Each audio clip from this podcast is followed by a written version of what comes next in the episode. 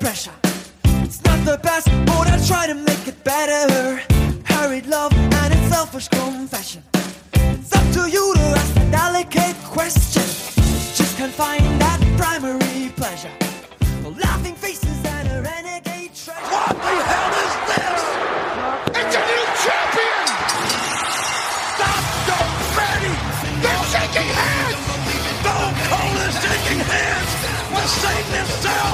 The boyhood dream has come true. Oh, Dios mío! The irresistible force meeting the immovable object.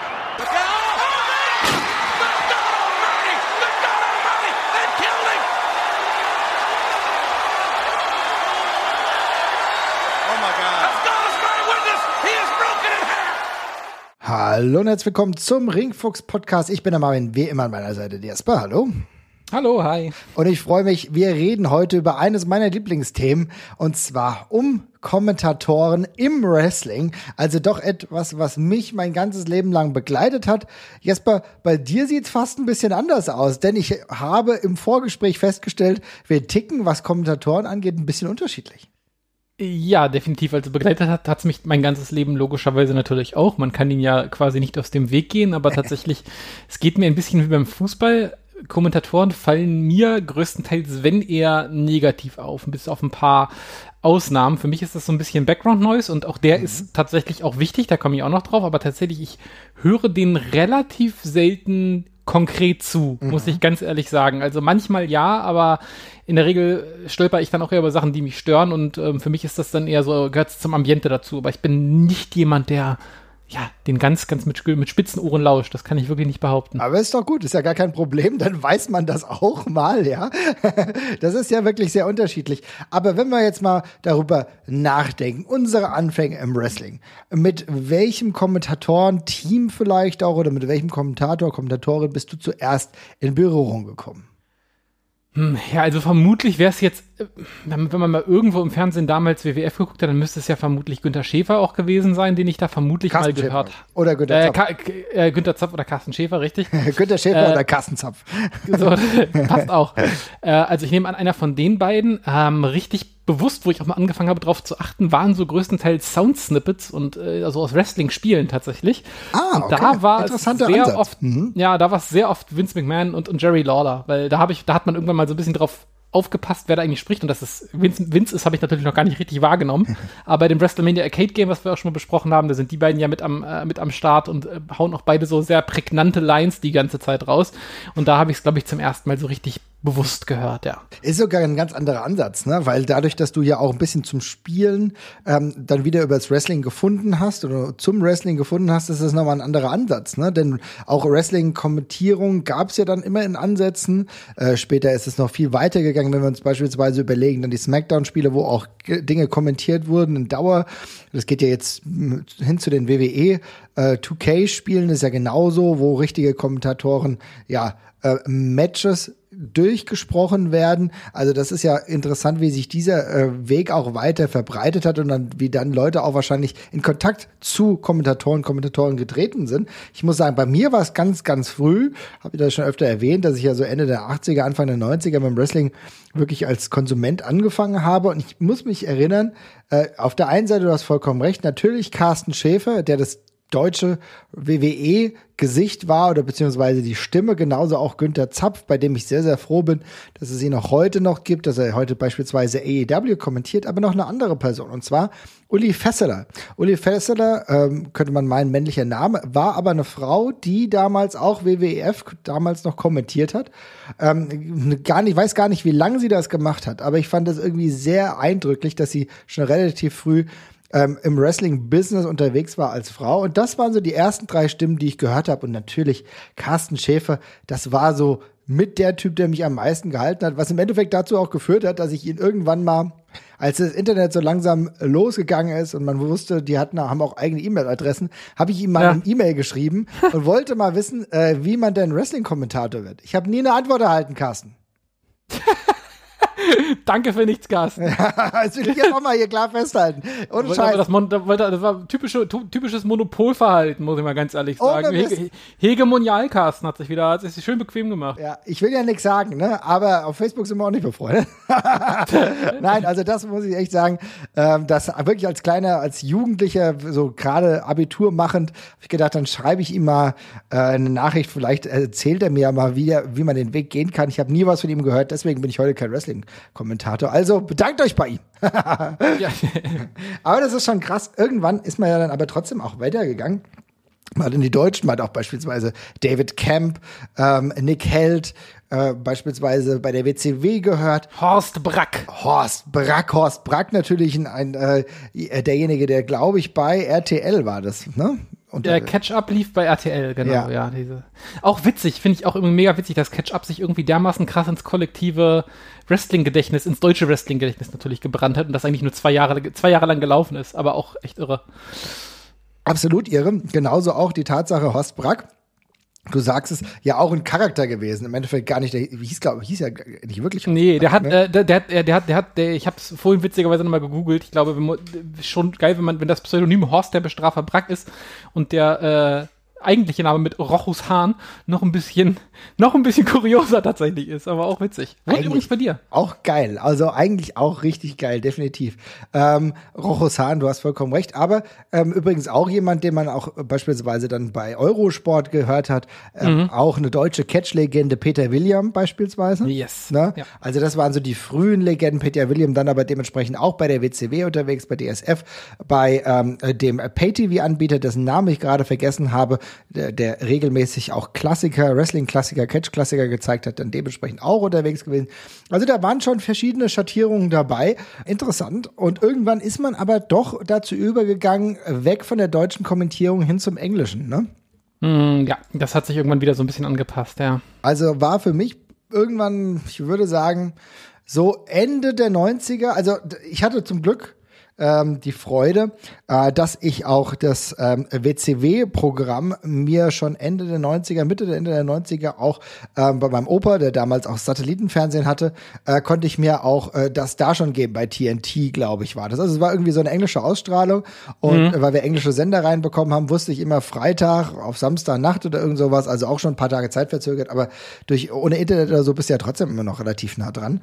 Und dann habe ich halt die englische, das englische WCW, englischsprachige WCW Nitro gesehen und da bin ich dann zum ersten Mal wirklich auch mit anderen ähm, Kommentatoren in Berührung gekommen. Aber klar, auch dadurch, dass man dann vielleicht hier mal da mal Tapes bekommen hat, auch durch die Originalaufnahmen im Englischen. Und da war natürlich einer der vordringlichsten Namen, über die wir nachher noch reden müssen, natürlich Jim Ross beispielsweise. Ja, auf jeden Fall. Ich finde das aber, um nochmal ganz kurz von den Namen einmal wegzukommen, ich finde das ganz spannend tatsächlich, weil das eine der frühesten äh, Geschichten war, an die ich mich erinnern kann, wo man so gesagt hat, oh, das musst du im Original gucken. Ich meine, später Ja. ist das, hat, sp- später hat das ja ganz groß im Allgemeineinzug gehalten. Da war es dann ja auch ja sehr unschick geworden, äh, Serien äh, quasi in der, in der deutschen Fassung zu gucken, äh, was ich je nach Serie auch tatsächlich verstehen kann. Manchmal sind Übersetzungen mh, sehr mies, manchmal sind sie auch völlig okay. Das variiert halt extrem, aber es gibt ja auch zum Beispiel ganze Serien, die durch Übersetzung kaputt gemacht worden sind, wo Witze nicht richtig rübergebracht worden sind. Und, irgendwann war das ja Mainstream zu sagen, ich gucke Serien nur noch im Originalton, gucke Kinofilme nur noch im Originalton. Ähm, und beim Wrestling ist eigentlich das erste, wo mir das, wo mir das untergekommen ist, wo man ganz bewusst gesagt hat, ey, der, die Deutschen kannst du vergessen. Ich glaube, es hat aber so ein bisschen, hat so ein bisschen zwei Gründe. Also zum einen, ähm, ich glaube, die deutsche Sprache ist einfach ein bisschen schwierig für, also diese große dramatische Geste, mit der live kommentiert worden ist, die Ja. ist im Deutschen einfach nicht so krass zu Hause. Ähm, und deshalb war es dann immer relativ deutlich ein Imitat, fand ich so, ne? Als wäre einfach, ich meine, diese, diese, diese relativ ausladende große Geste, die beim Wrestling-Kommentar am, am amerikanischen stattfindet, die ist nicht so weit weg von Football-Kommentaren oder Box-Kommentaren, da kommt das auch auf jeden Fall mal vor. Im Deutschen gibt es das eigentlich nirgendwo. Fußball und dergleichen wird anders kommentiert, wird sehr sachlich kommentiert in aller Regel, mal mit emotionalen Einstreuern, aber generell sind wir da ja immer sehr objektiv unterwegs in aller Regel. Wenn wir äh, jetzt mal von einigen Ausreißern, jüngsten Ausreißern auch bei der EM zum Beispiel mal aus, äh, mal absehen, wo es da auch mal Kritik die auch direkt für gab. Äh, aber ich glaube, das ist im Deutschen einfach nicht so gewohnt und darum fällt das meistens ein bisschen auf und wirkt ein bisschen gekünstelt in aller Regel auf mich. Zum anderen, und das finde ich eigentlich, glaube ich, noch viel bezeichnender, ähm, ich fand das immer super störend, weil ich meine, im Wrestling wird sehr viel gesprochen, es gibt sehr viele Promos und dieses Promos übersetzen, während die Promo im Hintergrund läuft, ist eine ganz anstrengende Geschichte als Zuschauer, finde ich. Da merkt man auch irgendwie, ah, mir geht gerade so die Hälfte so die ganze Zeit. Ich höre dem Typen auch nicht bei dem zu, was er gerade macht. Also der hat, zeigt ja gerade Handwerk, ne? Das ist ja, der, der, das ist ja einer seiner Selling Points, dass der gut am Mikrofon zum Beispiel ist. Mhm. Und das wird dann so quasi totgeschwatzt. Und ich glaube, deshalb war da schnell eine Sehnsucht dazu da. Ich möchte den Originalton haben, ich möchte die Leute selber reden hören, ich möchte es nicht übersetzt bekommen, teilweise auch falsch übersetzt bekommen.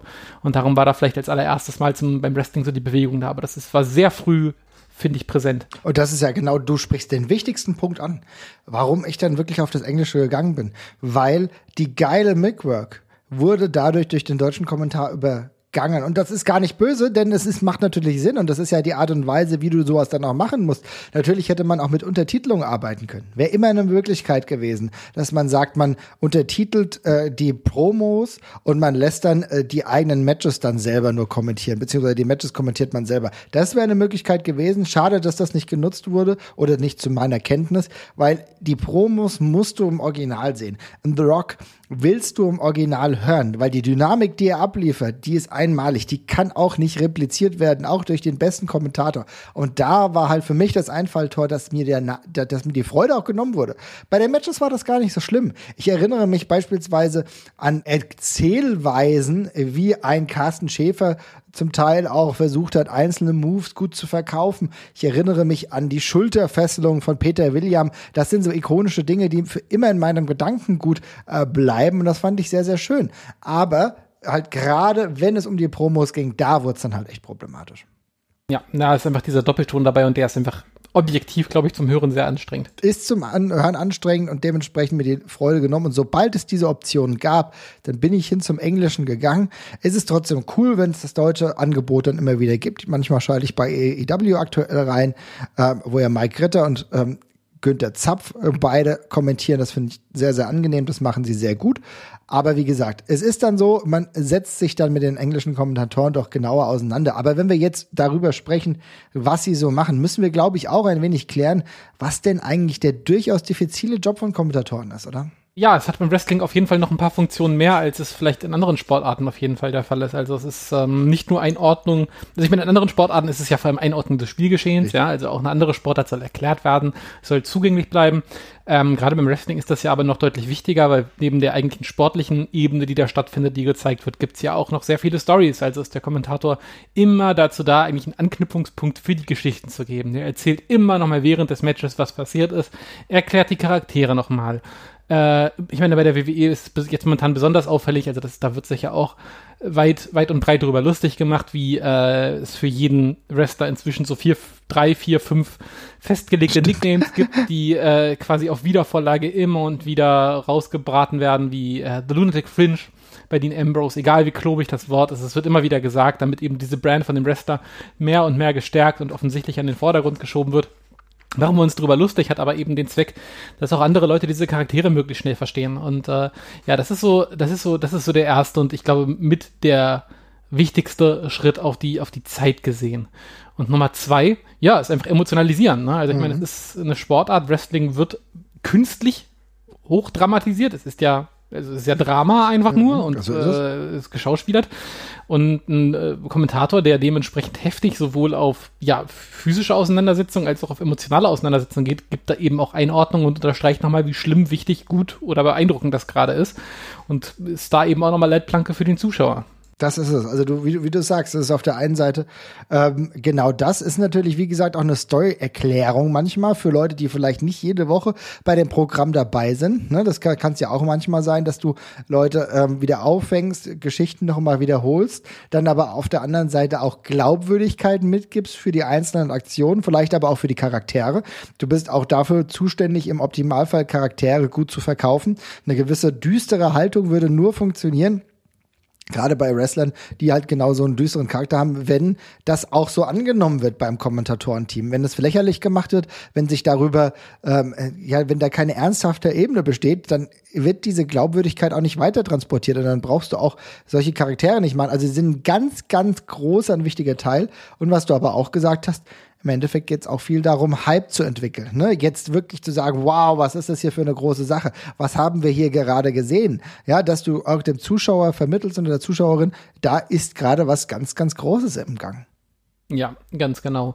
Ähm, das ist halt auch ein sehr schmaler Grad. Das wirkt eben logischerweise auch manchmal lächerlich und sehr schnell lächerlich sogar auch, wenn man das nicht richtig macht, wenn man überverkauft. Ähm, gerade, also ich finde das gerade in der WWE relativ heftig, weil da eben über alle, also eigentlich ist alles geil, was die ganze Zeit passiert und, und, und sehr, sehr wichtig. Und es fehlt so ein bisschen der Lautstärkeregler abhanden gekommen. Also mir fehlt von Opener bis Main Event so ein bisschen die dramatische Einordnung. Ich finde, es ist eigentlich immer alles relativ gleich zum Ausrasten irgendwie. Ähm, aber tendenziell kannst du eben auch so hierarchisiert über die Karte so ein bisschen natürlich auch mit durchdrehen. Ne? Bei einem Finale ist man eben emotionaler als bei einem Vorrundenmatch oder sowas beispielsweise auch. Und das kann man beim Wrestling eben auch ganz wunderbar so beibringen. Man kann auch auf Turns und sowas, da kann man halt noch sehr viel geschockter und entsetzter reagieren beispielsweise. Ähm, das sind eigentlich, ja, es ist ein ganz wichtiger, ganz wichtiger Mechanismus, um Leuten eben zu zeigen, wie dramatisch alles eigentlich gerade ist, was da passiert. Auf jeden Fall. Also gewisse Dramatik äh, muss auch glaubwürdig verkauft sein. Und das ist genau das Wichtige. Wenn alles gleichmäßig dramatisch ist, wirkt am Ende nichts mehr relevant. Ja, großer, großer und schmaler Grad, der dann irgendwie dort herrscht. Und gleichzeitig ist es aber auch so, das habe ich gerade in der moderneren Art und Weise schon öfter mal gemerkt, dass es auch okay ist, äh, zu sagen, wenn etwas nicht geklappt hat. Ja, also dann ist es tatsächlich peinlicher zu sagen, oh, äh, der, der hat aber voll gesessen, der Kick, wenn du offensichtlich siehst, dass er nicht gesessen hat. Dann ist es besser, vielleicht Umschreibung oder mal auch ganz klar zu sagen, okay, der ging aber ins Nirgendwo. Finde ich auch ungewöhnlich, weil es früher nie gemacht wurde. Aber das heute mal vielleicht ein bisschen offener zu verkaufen, ist tatsächlich gar nicht so verkehrt. Oder wie stehst du dazu? Nee, finde ich auch super gut. Also ich würde es sogar ganz offen äh, formulieren. Ich fand es auch ganz schlimm, als sie eine Weile, oder machen sie auch immer noch, äh, ihre Codewörter für, dass es schiefgegangen quasi hatten mit didn't get all of it.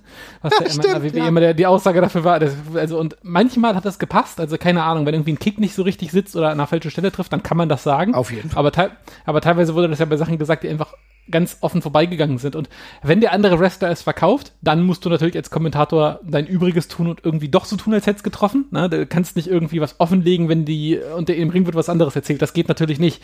Aber wenn teilweise äh, wurde es ja auch von den Wrestlern dann schon ignoriert und weg, weg ignoriert und dann merkst du schon, okay, der es war weit genug weg, der hat das gemerkt. Ähm, und dann muss ein Kommentator natürlich eigentlich auch schnell genug sein und das realisieren, oh, jetzt, äh, der, der tut auch so, als hätte es nicht getroffen. Äh, und dann muss man, da muss man eben auf den, auf den Zug mitfahren. Aber das ist natürlich oft eine Entscheidung von Sekundenbruchteilen, welche Erzählung man da in der Sekunde wählt. Ist auch sehr, sehr schwierig. Ähm, aber ja, das ist äh, in dem Moment, da muss man eben sehr gedankenschnell sein und mit und, und den Weg mitgehen. Muss man sein. Und das ist genau diese, dieser schmale Grad. Es ist, und das will ich auch nochmal in aller Deutlichkeit sagen, ein Knochenjob also zu kommentieren ist nicht unglaublich einfach. Also natürlich, klar, du wirst, weißt wahrscheinlich die Ausgänge wissen, in den allermeisten Fällen. Es gibt auch äh, Momente, wo wir deutlich wissen, dass das nicht der Fall war. Aber es ist schon so, dass du halt diese äh, Steigerungen, diese Emotionssteigerungen mittransportieren musst, gleichzeitig auf Nuancen reagieren musst. Und das Allerschwierigste ist, dass du nicht, und das merken wir tatsächlich bei Michael Cole, bei vielen anderen auch, in immer die gleichen Muster verfällst. Also es gibt natürlich sprachliche äh, Bemühungen, die immer wieder ähnlich sind. Und das ist auch äh, zum Teil auch so ein bisschen äh, Trademark von einigen geworden, aber eine gewisse Varianz noch mit reinzubringen, ist ganz, ganz großartig und echt eine Balanceübung. Und für mich ist es ehrlich gesagt so, wenn ich äh, dem Ganzen zuhöre, und es schwimmt bei mir tatsächlich nicht nur so mit, ich achte darauf, ich ähm, finde es krass, welchen Wechsel es immer wieder beim Wrestling auch gibt, weil wir haben unterschiedliche Kommentatoren-Duos. Ähm, das, das muss ich dann manchmal auch einstimmen, aber ich höre da ganz genau hin und für mich ist es wichtig, dass das halt auch passt. Und wir merken, ich persönlich merke, wenn Jim Ross in zunehmendem Alter mittlerweile bei AEW mittlerweile schon einfach relativ viel Unsinn erzählt. Das tut der ganzen Sache dann echt nicht gut und es hilft einem Produkt halt auch ehrlich gesagt nicht. Das ist nur ein Beispiel, könnte man noch mehr nennen. Ja, ist tatsächlich aber, äh, ja, ich finde auch diese, man merkt es sehr oft, äh, wie ist spontan das richtige Wort, ich sag mal spontan oder, oder, oder, oder, ähm, ja, reflexstark diese Moderatoren noch sind an der Stelle. Ne? Also ich finde, das macht einen Moderator sehr gut, äh, sehr stark aus, wenn er ähm, schneller äh, on, on, his feet denken kann, wie man so schön sagt, ähm, und dann eben auch auf sowas schnell, sowas schnell einordnen kann. Bei Jim Ross, da finde ich es eben teilweise auch so, da ist es jetzt inzwischen ein bisschen eingefahren, verliert auch ab und zu jetzt inzwischen schon so ein bisschen den Faden tatsächlich. Mhm. Ja, ähm, mhm. Und, aber ist auch in Ordnung. Er ist jetzt auch lang genug dabei gewesen, also irgendwann, irgendwann hört es dann auch mal auf. Ähm, aber ja, finde ich auch ein ganz, ganz wichtiger Faktor tatsächlich, dass man da eben schnell genug reagiert und äh, gleichzeitig, es ist halt super schwer. Man muss halt einerseits irgendwie nah am Geschehen bleiben und gleichzeitig muss man sehr, sehr viel ausschmücken die ganze Zeit. Also es ist wirklich ein ständiges Hin und Her bei der ganzen Geschichte und äh, ist kein Wunder, wenn man auch mal reinhaut, sage ich. Nein, mal. das kann passieren. Und äh, wir sprechen gerade nur über das, was im Ring passiert. Ähm, man darf nicht vernachlässigen, wie füllhaltig das Ganze auch mittlerweile ist. Also beispielsweise bei AEW, auch bei der WWE, ist es so, dass ein Kommentator nicht nur die Funktion hat, was wir eben schon gesagt haben, Storylines zu erklären. Hintergründe. Also im Endeffekt ist es ja so, das kennen wir auch beim Fußball die müssen uns im Optimalfall auch Hintergründe mitliefern. Von einem Wrestler, den wir als normaler Zuschauer vielleicht nicht kennen. Vielleicht haben die sich davor ein bisschen mehr umgehört. Also auch was zur Storyline gehört. Aber dazu ist es auch noch so, dass sie auch das andere verkaufen müssen, was in Zukunft passiert. Das heißt, sie müssen darüber nachdenken, ja. zu verkaufen. Ein Match steht in zwei Wochen beim großen Pay-Per-View an. Das muss ich ansagen. Ticketverkäufe hier, Merchverkäufe da. Also auch das gehört im Endeffekt zum Gesamtkonstrukt und dann kann man natürlich schon mal durcheinander kommen. Ja, ich auf jeden Fall. Also, wie gesagt, das ist passiert wirklich auf so vielen Ebenen gleichzeitig, dass da gibt es Sollbruchstellen, da gibt es Fehler, die auf jeden Fall passieren können. Das ist völlig verständlich und ich finde bei meisten, also es gibt so ein paar Sachen, wo man richtig reintreten kann als Kommentator auf jeden Fall, aber der Großteil der Fehler ist immer sehr nachvollziehbar, finde ich, und auch sehr menschlich, die da passieren. Man, das wirklich sind Sekundenbruchteile. Es ist sehr schwer zu entscheiden. Ja, passiert, ne? Auf jeden Fall. Passiert. Und das ist auch gar nicht schlimm. Das gehört gerade bei einem Live-Produkt auch dazu. Die Fehlerhäufigkeit bestimmt sich dann halt danach, dass man vielleicht doch mal drüber nachdenken muss, ob ähm, ein gewisser Einsatz von gewissen Personen dann einfach so sinnvoll ist. Aber wer sagt, äh, gerade Legenden, man sie aufzuhören haben, auch immer ein großes, ein großes Manko. Aber wie gesagt, das ist ein anderes Thema. Vielleicht kommen wir dazu nochmal, was ich auf jeden Fall als Kommentator und nicht machen sollten. Es hat nie gut funktioniert, ist in den Ring steigen, auch an zukünftige Generationen. Liebe Leute, lasst das bitte. Ja, also wenn ich mich an unsägliche Matches erinnere mit Michael Cole und Jerry the King Lawler beispielsweise. Lasst es, das muss nicht sein. Es gab natürlich Wrestler, die dann zu Kommentatoren wurden, dann kann das was anderes sein. Aber das sollte nicht zur Kerneigenschaft eines Kommentators oder einer Kommentatorin gehören. Aber gucken wir nämlich genau mal dazu, wir haben ja unterschiedliche Arten äh, der Kommentierung. Jesper, welche zwei traditionellen Arten gibt es denn da, der unterschiedlichen? Ja, ich meine, die orientieren sich ja eigentlich sehr nah einfach an dem typischen Wrestlertum tatsächlich an der ja. Stelle. Also es gibt einfach äh, in aller Regel einen, oder früher historisch gesehen gab es öfters einen Heel-Kommentator und einen Face-Kommentator tatsächlich. Also einem, einen Wrestler, äh, ein Wrestler, sag ich schon, ein Kommentator, der eher den Schurken zugewandt war und ein anderer, der ganz klassisch die Babyfaces verteidigt und, und angefeuert hat. Ähm, auch da eigentlich so eine klassische Verlängerung von dem, von den Wrestling- äh, vom Wrestling per se, ne? Also so wie wir mhm. uns die Storylines erklären, werden so eben die Charaktere auch nochmal weiter erklärt, weil man eben sagen kann, hier der eine, der ein schmieriger Typ ist, der ist offenbar, hat der großen Spaß dran, äh, wenn irgendwie die offensichtlich, die offensichtlich netten Typen auf die Nase bekommen dann sind die Typen, die der anfeuert, ja vermutlich auch ziemliche Schmierlappen. Und, so. und genauso war das da ja eben auch. Und da hast du eben auch einfach direkt erzählt bekommen, hier, gleich und gleich gesellt sich gern. Das, das, Schwein mag die anderen Schurken an der Stelle. Ähm, hat, hat auch einfach die Storylines nochmal mit befeuert an der Stelle.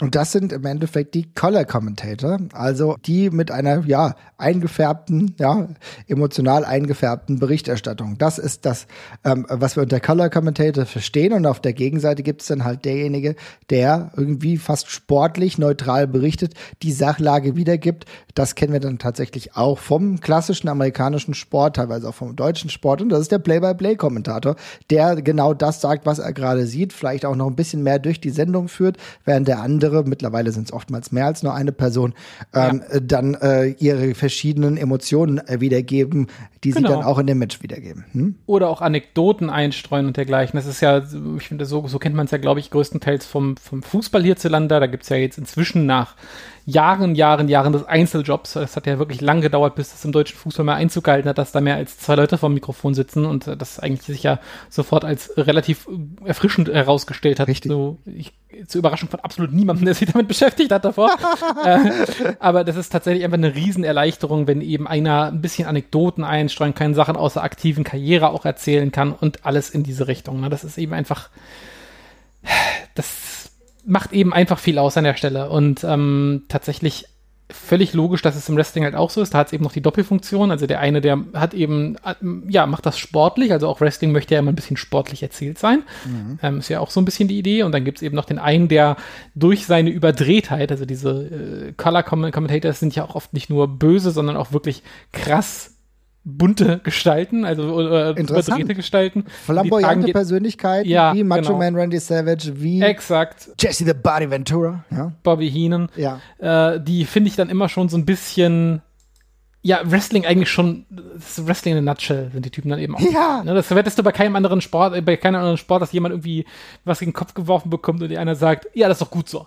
Hat er, hat er verdient, die, die Grinsekatze da. Ne? Ist doch gut, gut, dass der mal gut, gut dass der mal einen aufs, auf, auf die Nase bekommt. Ja, ohne Scheiß jetzt, ohne Mist, stell dir mal vor, so, so, so nach dem Motto, ja, die Grätsche hat er jetzt verdient. Ja, okay, auf das jeden bisschen Fall. Blut. Bein gebrochen, finde ich gut so. Ja. Äh, hätte er mal hätte er vorhin getroffen, hätte er mir noch nicht das Bein brechen müssen. Stell dir mal vor, das wäre jetzt die neue Fußballkommentierung. Ja, der brauchst du jetzt auch nicht, der braucht jetzt auch nicht rumheulen jetzt. Der hat jetzt Ja. die ganze Zeit schon, hat er darum gebettelt und jetzt bekommt er es halt ab. Ja, wie auch. Hat, ihn vorhin, hat ihn vorhin noch doof angeguckt, habe ich genau gesehen. Geil. Also wäre vielleicht gar nicht so verkehrt. Liebe Leute bei The Zone, wenn ihr jetzt zuhört, ja, sagt ihr wenigstens Bescheid, wenn ihr die, die Idee klaut. Ja, ja also das äh, ist natürlich schon was Wrestling-typisches, haben wir in Nuancen auch gesehen bei der UFC, die auch immer in so eine ähnliche Richtung geht. So will die UFC auch durchaus bewandert damit, wenn es darum geht, das Beste vom Wrestling abzugreifen. Oder weiterzuentwickeln, teilweise auch, muss man fairerweise auch sagen. Also es gab, ähm, ich weiß ja nicht, also ob sie das immer noch tun, weiß ich ehrlich gesagt nicht. Ehrlich gesagt empfinde ich die UFC inzwischen auch als äh, präsentatorischen Stillstand. Also da hat sich irgendwie auch seit Jahren nichts mehr getan. Aber ähm, ja, die Anfänge von UFC und wo UFC krass durchgestartet äh, ist, war eine kluges Amalgam aus, aus Box, Box und Wrestling-Mischung, was die Kommentierung und die Darstellung anging, auf jeden Fall. Ja, definitiv. Vieles richtig gemacht, muss man sagen. Auch ähm, vielleicht das Wrestling neu herausgefordert in gewissen Art und Weise. Ne? Ähm, merken wir immer wieder. Insofern äh, nur gut, auch wenn dieser Quervergleich vielleicht ein wenig schräg ist. Genau, aber wir sehen, es gibt unterschiedliche Arten des Play-by-Play-Commentaries und des äh, Color-Commentaries, äh, was ganz wichtig für das Wrestling eigentlich ist. Das haben wir manchmal ausgehebelt gesehen in der ECW ähm, äh, beispielsweise, wo es oftmals nur einen Kommentator gab und das war Joey Styles, über den können wir vielleicht nachher noch sprechen, ähm, der eigentlich beides vereint hat, aber im Grunde ja wirklich die, dieses Amalgam von beidem war, weil er auf der einen Seite wirklich Play-by-Play kommentiert hat, sehr viel Knowledge hatte, war damals so ein bisschen derjenige, der so sehr viel äh, Background-Wissen hatte, der schon äh, außerhalb der USA viel geguckt hat, das dann auch dementsprechend eingestreut hat, aber auch manchmal eine klare Haltung hatte. Also der war das Amalgam so ein bisschen beides, äh, durchaus verwunderlich, aber auch eine, ähm, den man wirklich auch nennen muss, wenn es darum geht, äh, ein Markgesetz zu haben. Kommen wir aber weiter, weil wenn wir uns nämlich mal angucken, wie das aktuelle also ist, dann muss ich sagen, es ist etwas vorangegangen. Ich hatte es vorhin angesprochen, wie es in Deutschland war, dass wir jetzt etwas haben, was, glaube ich, höchste Zeit war, auch immer öfter nicht nur rein männliche Teams haben, sondern auch immer öfter jetzt auch mal Frauen am, am Kommentatorentisch, ne? Ja, wie bei jeder anderen Stelle im Wrestling auch, werden die da deutlich sichtbarer, tauchen immer mehr auf. Ähm, in der Regel auch äh, eine völlig willkommene, willkommene Abwechslung, finde ich auch. Also ich äh, habe das super gerne. Ich kann jetzt nicht sagen, dass ich da jede, jede von mag, aber es ist bei den Männern genauso. Da kann ich auch nicht sagen, dass mir jede davon meinen Geschmack trifft. Aber generell finde ich das total super, dass da auch eine, also ich meine, die Frauenwrestling hat ja nun selber auch eine äh, lange Historie. Dementsprechend finde ich es auch völlig sinnvoll und logisch, dann Experten aus dem Bereich hinzusetzen, die einen anderen Blick drauf geben. Witzigerweise sehen wir jetzt ja im Fußball jetzt auch mal bei der EM, wo das dann auf einmal selbstverständlich gemacht wird zum ersten Mal so, ne? ohne dass es irgendwie groß Bohai gibt. Sowohl, also Kommentatoren gab es schon häufiger, aber jetzt auch immer öfters einfach Frauen-Experten mit dazu holen, die eben für ein Collar-Commentary mit, ähm, mit zur Verfügung stehen. Und ja, super Entwicklung, äh, im Wrestling vielleicht sogar ein bisschen vorwegmarschiert, was das Ganze angeht. Äh, fallen, mir nicht, fallen mir nicht so wahnsinnig viele andere Sportarten ein, wo das von uns passiert ist. Nee, muss man sagen. Und wie gesagt, also da muss man, kann man schon sagen, dass Deutschland da ja, wie, da, wie gesagt, damals mit Uli Fesseler relativ früh dabei war, dann gab es Ja, lange nicht. ja, völlig richtig, völlig Als- richtig. Wenn wir ehrlich sind, ne? also war früher als selbstverständlich äh, klargesetzt. Äh, immer mal wieder gibt's mal positive Elemente, die man hervorheben kann. Und äh, in den USA haben wir es jetzt, äh, aktuell Beth Phoenix beispielsweise, die regelmäßig bei NXT kommentiert, das für, für mich auch einen sehr, sehr guten Job macht.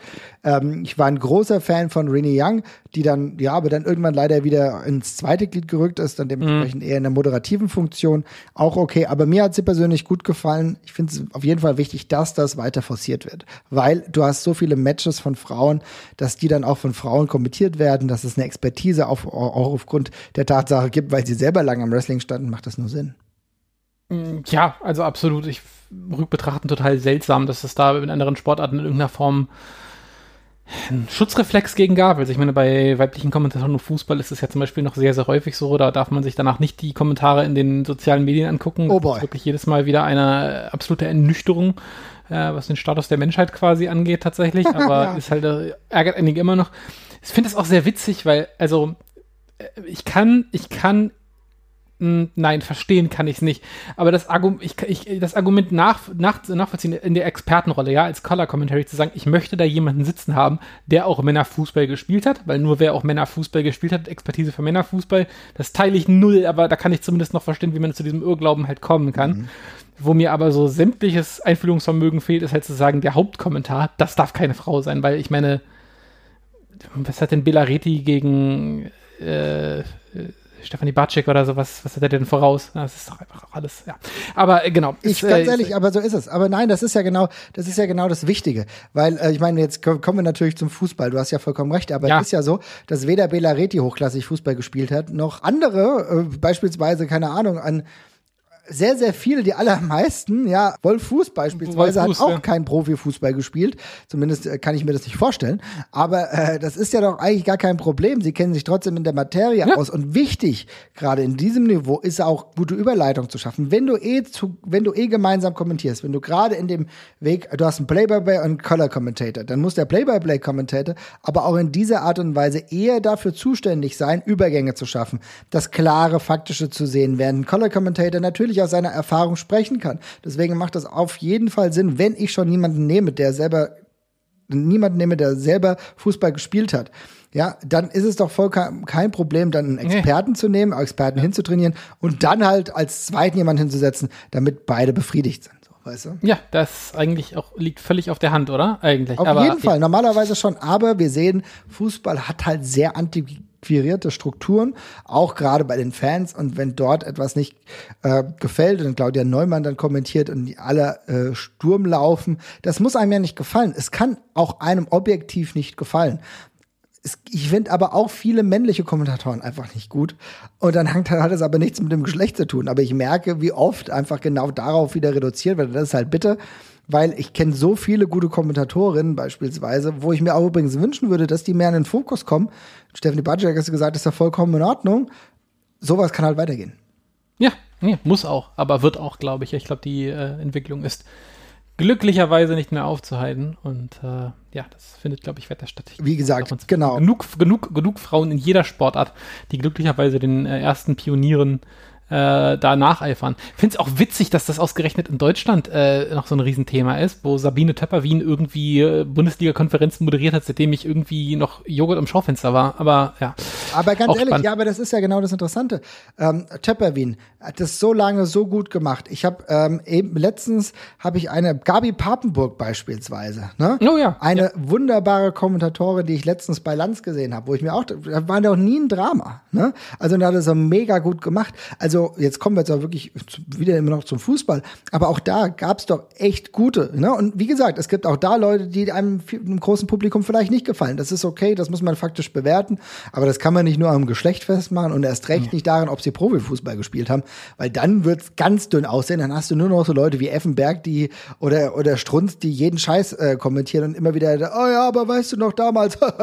also dann hast du das Stammtischniveau, was du im Doppelpass hast und ich glaube, das kann nicht das Ziel sein. Nee, das glaube ich ja auch, ja. Also, der Fußball mag dann vielleicht ein wenig rückständiger sein. Beim Wrestling haben wir da mittlerweile Nuancen geschaffen, die gut funktionieren. Wie gesagt, Beth Phoenix, das aktuellste Positivbeispiel, gibt immer wieder weitere. Mal gucken, wie es da weitergeht. Ne? Aber jetzt müssen wir natürlich dazu kommen, wenn wir über Kommentatoren sprechen, müssen wir auch so ein bisschen dazu kommen, weil wir es ja schon erwähnt haben, es gibt ja Play-by-Play, Color, dann gibt es natürlich auch feste Duos. Und wenn du über feste Duos denkst, was springt dir da zuerst in den Kopf? Ja, ich glaube, dann nehme ich das Mainstreamigste an der Stelle mal zuerst. Also Jim Ross und Jerry Lawler, die, glaube ich, auch sehr eindeutig alles von diesen, also alle von diesen Eigenschaften äh, for better or worse äh, in sich vereinen, die wir besprochen haben. Also ein bisschen wechselnd auch, aber Jim Ross als klarer, eher sportlich und den Faces zugeneigter Play-by-Play-Kommentator, Jerry Lawler als völlig überdrehter, eher den Heels zugeneigter Color-Commentator, der eigentlich nur für Stimmung zuständig ist, Frauen angeifert und äh, gut findet, wenn Faces eins auf die Mütze bekommen. ich glaube, das sind auch die meisten, äh, den, den meisten sofort ein Begriff, weil es auch einfach in der bekanntesten äh, Ära der, der WWE sehr mit da vorne dabei waren und mit sehr vielen Momenten ganz eng verknüpft sind. Ähm, dazu, auch wenn man Jerry Lawler stimmlich sehr, sehr nervig finden kann und ich das inzwischen auch tue, beide sehr unverwechselbar äh, von der Stimmlage und von der Intonation her sind, finde ich. Auf jeden Fall. Du hast vollkommen richtig gesagt. Beide ähm, unfassbar wieder unfassbar ja, wiederzuerkennen. Ganz, ganz großer Wiedererkennungswert, ganz prägnant. Also wirklich, ich meine, wenn man die Stimmen von Jim Ross und Jerry Lawler nebeneinander hält, ja, also Lawler, der echt nur am, am Quieken ist, teilweise, wah, der ist ja wirklich nur noch am, am, am, am, rum, am Rumschreien die ganze Zeit und, und, und, und, und Ross, der sehr tief und sehr langsam andauernd spricht und äh, auch so No-Nonsense-mäßig äh, erzählt. Das geht einfach sofort auf und ich finde, man versteht auch schon anhand der Stimme, welche, welche Rolle die beiden einnehmen sollen, welche Charaktere die auch spielen. Auf jeden Fall, du verstehst, welche Rolle sie einnehmen, du verstehst, wofür sie stehen, ja. Und ähm, sie haben halt natürlich, weil sie auch das Glück hatten, in der ikonischsten Zeit des Wrestlings dabei zu sein, hatten sie selbst sehr, sehr viele ikonische Momente. Jerry Lawler, der ja auch als Wrestler mal unterwegs war, dementsprechend die andere Seite noch kannte, natürlich dadurch auch noch mehr dem Heel-Sein zugeneigt war. Man muss natürlich auch hier kann man durchaus auch Kritik üben, denn gerade bei Lauder ist es dann irgendwann nur noch in so eine Richtung gegangen, wo es dann eher um Puppies ging und um ähm, ja wie gesagt die Freizügigkeit der Frauen zu propagieren, wo man dann sagen muss, okay, ist dann doch sehr eindimensional geworden und mm. auch leider immer noch ähm, regelmäßiger im Einsatz, was ich 2021 auch nicht mehr nachvollziehen kann, wenn ich ehrlich bin. Ja, da ist auf jeden Fall so richtig absurd. Muss ich echt sagen, kann ich nachvollziehen, warum man 2021 noch auf ihn setzen müsste. Aber gut, das ist manchmal ein bisschen anders. Es scheint ein bisschen absurd zu sein, aber klar, das ist ein festes Duo, ein anderes ikonisches Duo, was wir ähm, noch lange, lange, glaube ich, uns im Kopf behalten werden. Allein wenn wir die ganzen anderen Sachen aus früheren Zeiten sehen. Gorilla Monsoon und Bobby the Brain Heenan, beide WWE-Kommentatoren, haben gepasst äh, wie Arsch auf Eimer, richtig gut auch zu einer früheren Hochzeit der WWF unterwegs gewesen. In Sachen ähm, WCW ganz klar auch wieder Bobby the Brain Heenan mit Tony Schiavone beispielsweise. Aktuell Schiavone, ein Excalibur würde ich jetzt herausnehmen. Ross ist natürlich auch dabei. Aber auch Schiavone, dass der sich über so eine lange Zeit jetzt auch gehalten hat und wieder hm. sehr, sehr gut dabei ist, muss man sagen. Ne? Besser wiedergekommen, würde ich sogar sagen. Der hat irgendwie noch mal eine andere Nische für sich gefunden im Laufe der Zeit, finde ich. Irgendwie hat er auch ein bisschen an sich gefeilt, finde ich nicht mehr ganz so straight wie früher, äh, ja. mit ein bisschen mehr ähm, Selbstironie habe ich das Gefühl. Das ist wirklich, wirklich besser geworden, tatsächlich auch einfach. Also, die war davor auch schon gut, aber er hat wirklich in sich gefeilt und seinen, seinen Platz im Brenner Moderne jetzt auch nochmal gefunden. Ist so, ne? Also da sind nur ein paar, wir nennen jetzt nur die absoluten Mainstream-Duos, die uns gut gefallen. Wir können kommen nachher noch zu einer Top 5, also von Kommentatoren, Kommentatorinnen. Vielleicht ist da noch die eine oder andere Überraschung dabei, über die man sprechen muss. Aber es ist schon interessant, diese, dieses Doppelte funktioniert gut. Das sehen wir tatsächlich sogar, wenn wir nach Europa beispielsweise gucken oder nach Japan, wo es auch in den seltensten Fällen nur ein Kommentator gibt, sondern in der Regel auch bei der WXW beispielsweise mit Holmichel und einem Partner, Partnerin oder so, meistens ist es ein Partner. Oder nach Japan, äh, da ist es auch so, da sind mehrere Leute auch im Kommentieren, aktuell meistens äh, oder regelmäßig sogar auch Chono dabei. Ne? Ja, absolut. Ist auch ganz wichtig, auch wenn ich nicht so viel verstehe davon, was sie da sagen, aber auch da hat sich das dann durchgetragen.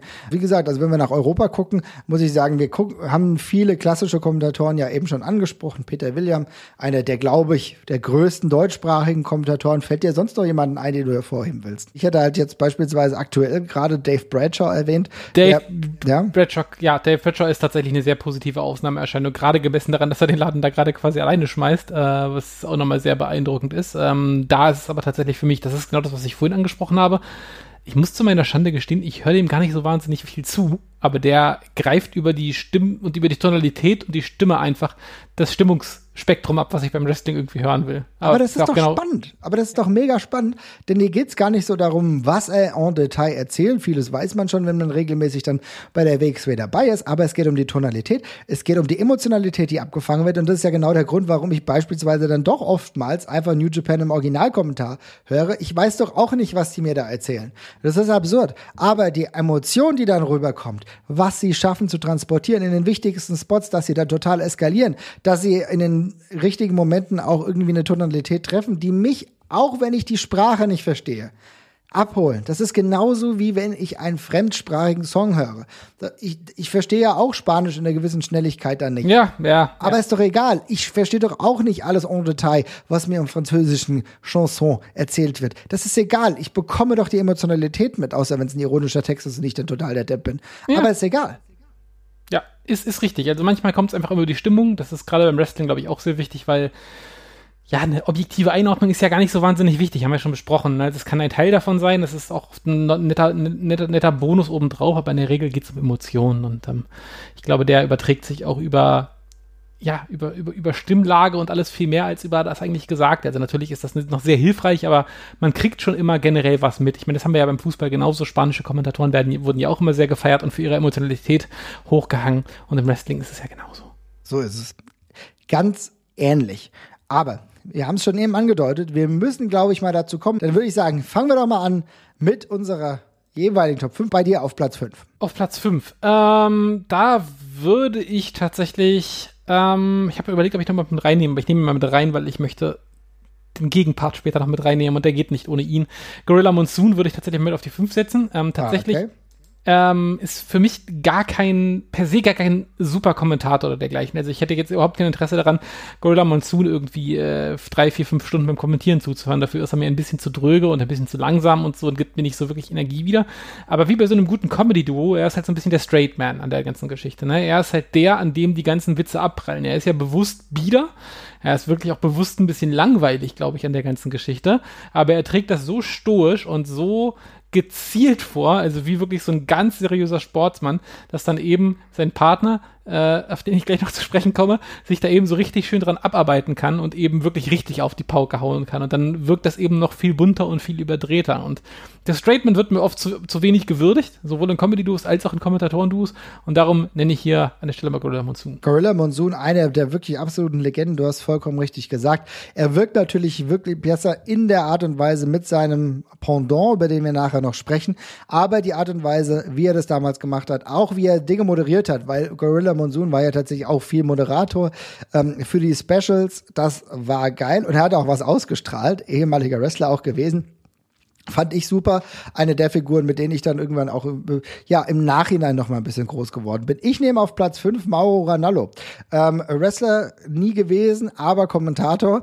Äh, und das hat er für mein Dafürhalten viele Jahre bei NXT sehr, sehr gut gemacht. Hat natürlich auch einen Stil, der sich abnutzt. Darüber haben wir ja eben schon gesprochen, dass auch gewisse Trademarks dann zu oft verwendet wurden. Aber für eine gewisse Zeit fand ich das extrem cool. Er hat dem Produkt viel gegeben. Er hat äh, nochmal eigene Worte, eigene Wortkreation mitgenommen und wusste, einen NXT Main Event gut zu verkaufen. Für mich dementsprechend auf Platz 5. Ich hatte ursprünglich auf Platz 5, ähm, hatte ich auch Gorilla Monsoon genannt, aber das kann ich ja dann nicht nehmen. Deswegen, äh, du hast Gorilla Monsoon gesagt, dann nehme ich Mauro Ronaldo und ich glaube, dann sind beide mit zufrieden. Gut, dann bitte Platz 4 für dich. Ich habe auch tatsächlich auch auf der 4. Ähm, aus den gleichen Gründen wie du. Ich hätte ihn, ich wollte ihn eigentlich sogar noch tiefer hängen. Ich habe sogar überlegt, ob ich ihn rein, ob ich ihn reinnehme, weil er mich inzwischen, ah, so doof das klingt, sehr nervt einfach. Aber Macht Ähm, ja auch nichts mehr. Es hat auch, ich glaube, das ist auch so ein Ding, dass du auch mal wieder ein bisschen Ruhe brauchst, um dich neu zu sammeln, glaube ich. Ist halt, so? ja, es, es nutzt sich auch einfach ab. Ist ja beim Fußball genauso. Wolf Fuß fanden wir irgendwann auch mal alle spannend oder Bu- Buschi fanden wir auch alle mal lustig irgendwann mal. Ja, und irgendwann nutzt sich das einfach ab und das Pulver ist verschossen und dann hat man sich daran einfach satt gehört und man hört, kann es eigentlich jede Woche hören. Ähm, und Mauro, weil ich, der macht sehr viele Sachen, die ich sehr zu schätzen weiß, die mich, die, die dann irgendwann fängt man an drauf zu hören, wie er halt andauernd nochmal spannende japanische Anekdötchen erzählt oder nochmal Moves extra erklärt und irgendwann nervt's einen dann auch mal. Aber tatsächlich objektiv gesehen war das, als es gerade als er damit angefangen hat, eine total sinnvolle und coole Ergänzung, die Ja. es halt so nicht gab. Und insofern ähm, war das total wertvoll, fand ich. Das war ein cooler Beitrag. Äh, Sachen, die, die in der Form da noch keinen Einzug gehalten haben. Und insofern, ja, völlig verdient auch mit dabei, ja. Und finde ich auch insofern einfach wichtig, weil wir dürfen nicht vernachlässigen, er war einer derjenigen, bevor äh, dann ein äh, Corey Grace kam, der das dann irgendwie versucht hat zu adaptieren, wesentlich schlechter, war es halt bei Mauro tatsächlich so, dass er auch die Hintergründe von Wrestlern ähm, erklärt erklärt hat. Der erklärt hat, wo die an, äh, sonst unterwegs waren. Dass sie halt nicht nur in dem WWE-Universum gefloatet sind, sondern dass es auch noch was anderes gab. Und das fand ich tatsächlich zu der Zeit sehr wichtig. Er war ja auch anderweitig auch im Box-Business unterwegs. Er hat auch andere äh, Sportarten gesehen. Das hat ihm auch geholfen. De dementsprechend coole Nummer vier. Bei mir war es die fünf, bei dir war es die vier. Dann ist meine Nummer vier eben schon angesprochen, Tony Schiavone. Ich finde, er tut dem Produkt von AEW extrem gut. Ich mag ihn eigentlich jetzt noch mehr, als ich ihn damals bei der WCW gemocht habe. Ich finde, es ist eine der schönsten Neuentdeckungen der letzten Jahre, dass er wieder regelmäßig im äh, Wrestling Circus unterwegs ist und das macht er sehr, sehr gut. Einige Fauxpas, die beispielsweise ein Jim Ross im Laufe der Zeit jetzt hat, kann er gut wegbügeln. Er hat eine eigene Art und Weise zu kommentieren. Ähm, das Einzige, was ich manchmal nicht so ganz verstehe, ist diese ganze Zuneigung zu Britt Baker. ja, also da sind dann so Kleinigkeiten, wo ich denke, okay, ein bisschen weird. Und dann äh, wird das Sting-Moniker dann auch ordentlich durchgedrückt. Aber ansonsten, Tony Schiavone tut dem Produkt von AEW gut und macht mir große Spaß, großen Spaß ähm, zuzuhören. Ist tatsächlich meine Nummer zwei an der Stelle. Ähm, äh, exakt die gleichen Gründe, die du genannt hast. Äh, auch für mich eine coole Neuentdeckung tatsächlich. Ich finde es immer schön, wenn irgendwie Leute nochmal so neu sich ein bisschen neu finden und äh, dann nochmal einen Zugang zu, zum aktuellen Wrestling finden. Ich finde, das mit Britt Baker finde ich zum Beispiel auch alles ganz witzig, weil Okay. es sind auch so, es sind auch so Quirks, die finde ich völlig in Ordnung. Es gibt manchmal einfach, also äh, auch ein Moderator, kann, äh, Kommentator kann einfach mal einen sinnlosen Fave haben, den er mag. Klar. Gefällt mir alles total gut. Ähm, einfach guter Straightman auch und gleichzeitig aber eben mit so, er ist auch ein bisschen Coolfigur halt irgendwie auch geworden. Das ist, ein, das ist eine, das ist eine, das ist eine lustige Mischung. Gefällt mir einfach saugut. Dann musst du aber jetzt deine Nummer drei nennen. Ja, meine Nummer drei. Äh, dann nenne ich an der Stelle tatsächlich Jim Ross. Äh, wir haben ja vorhin schon gesagt, aber um Jess, also Jim Ross auch inzwischen einfach so oft gehört, dass man sich nicht mehr daran erfreuen kann und auch von der Qualität her jetzt auch ein bisschen auf dem absteigenden Ast nach gefühlten 300 Jahren Wrestling-Kommentar äh, ist es langsam nicht mehr so berauschend, aber das ändert halt nichts daran, dass er eben über Jahre hinweg eine der wichtigsten Stimmen im Wrestling war und das mit einer ganz coolen Eigenart gemacht hat, die super unaufgeregt war und sich im Gegensatz zu einem Mauro Ranello eben auch nicht abgenutzt hat an der Stelle. Ne? Also es ist jetzt inzwischen schon, aber es hatte eine extrem lange Halbwertszeit, weil er das eben sehr gesittet und zurückgezogen gemacht hat.